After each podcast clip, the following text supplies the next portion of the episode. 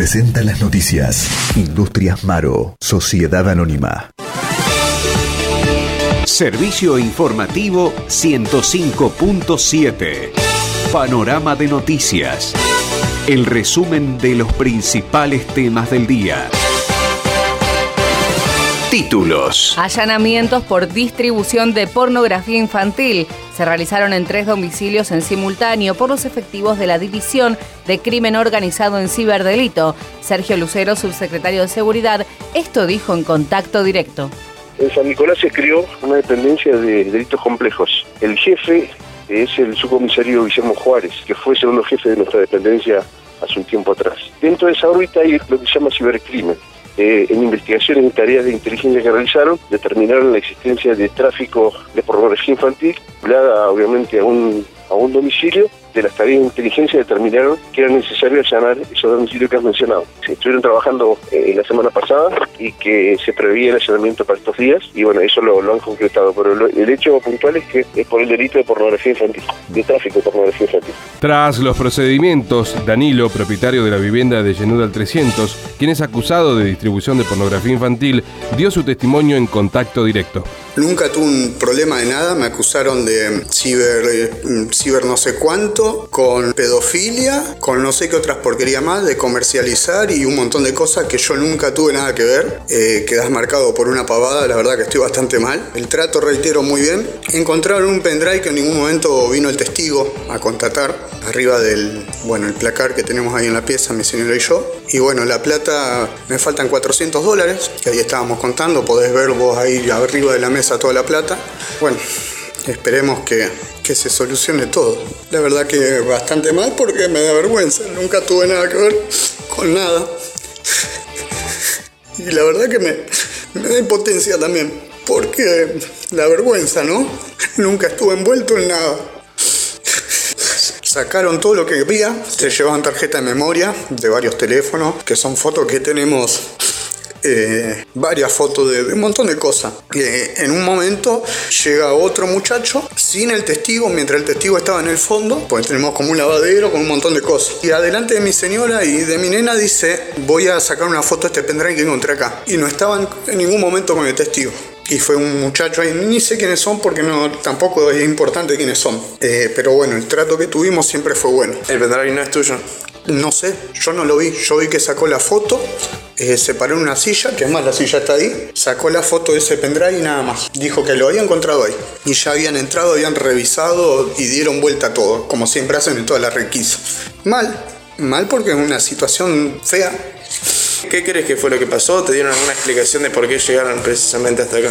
No, dijeron que habían encontrado no sé qué cosa de un IP y que había visitado una página yo. Y bueno, vino un muchacho re bien, me, tranquilizó un poco, pues estaba un poco nervioso y me dice, vos, dice que no, le digo, yo le digo, tengo instalado bloqueadores, pero digo, cuando voy a entrar en una página para ver una película, digo, saltan, le digo, juego y bueno, o cosas para entrar a ver, eh, eh, cosas raras en internet. Le digo, nada más, es lo único que. Y es más, le digo, cada vez que uso la PC la uso con mi señora al lado, le digo, porque es mi distracción, le digo, para ver una película o algo, nada más. Y tengo juegos, pero pavadas. No, no tengo nada, nada raro, no hay nada raro en la PC. Por eso accedí a darle todo. Poco tengo la, la firma, no sé si eso irá firmado, no sé cómo será, pero que se lleven todo, que miren, yo no tengo nada. A mí lo que me preocupa es ese pendrive que se llevaron, sacaron fotos, se llevaron y no estaba el testigo.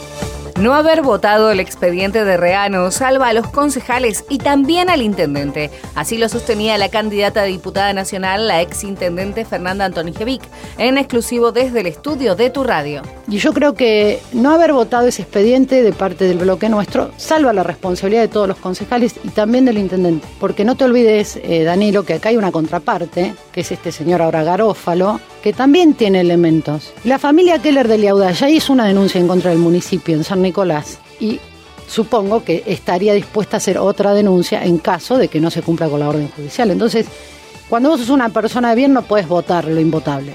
Y este expediente era invotable, primero porque tenía una orden judicial que decía esto no, no se puede modificar el objeto jurídico, no se puede vender, no se puede subdividir, no se puede nada, y esto lo dijo muy bien eh, Carosi el otro día en la radio, a pesar de que dijo varias mentiras. Designaron a la fiscal Liliana Ramos de la Fiscalía número 11 de San Pedro para el caso Tahuada.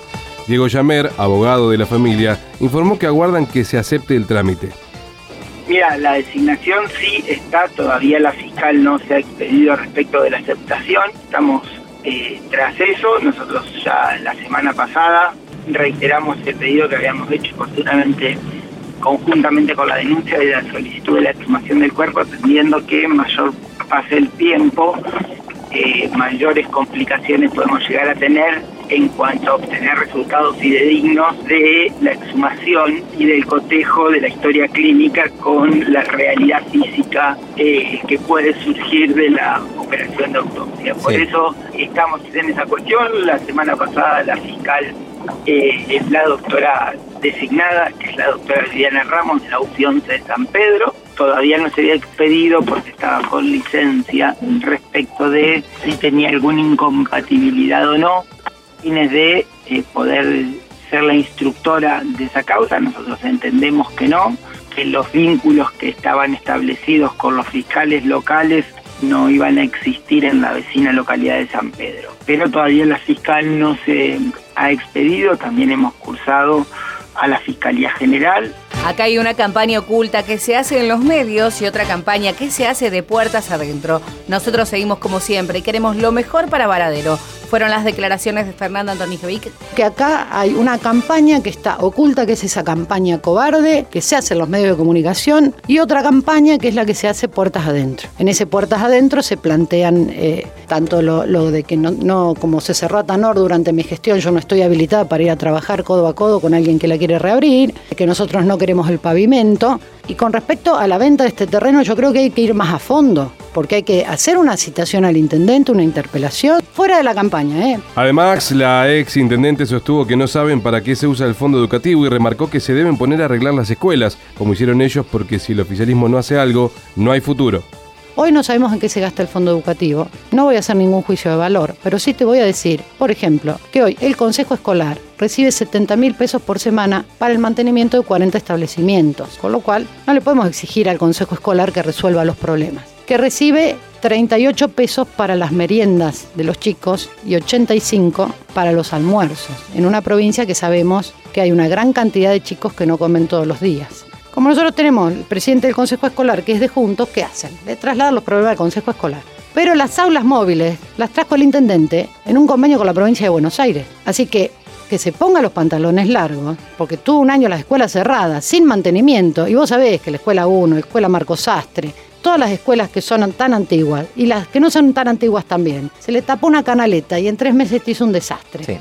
Entonces, tuvieron las escuelas cerradas. No dejaban ni ir a los, a, los, a los directores a ver qué pasaba dentro de la escuela. No pusieron la plata del fondo educativo en la infraestructura escolar. Decime cómo hace el Consejo Escolar con 70 mil pesos por semana para mantener 40 escuelas.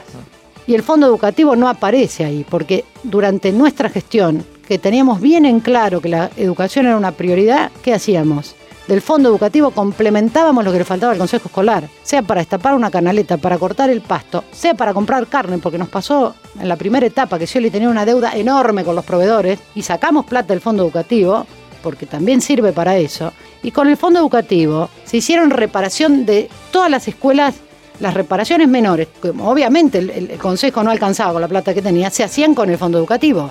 Bueno, ahora no sabemos para qué se usa el fondo educativo. Servicios a la comunidad.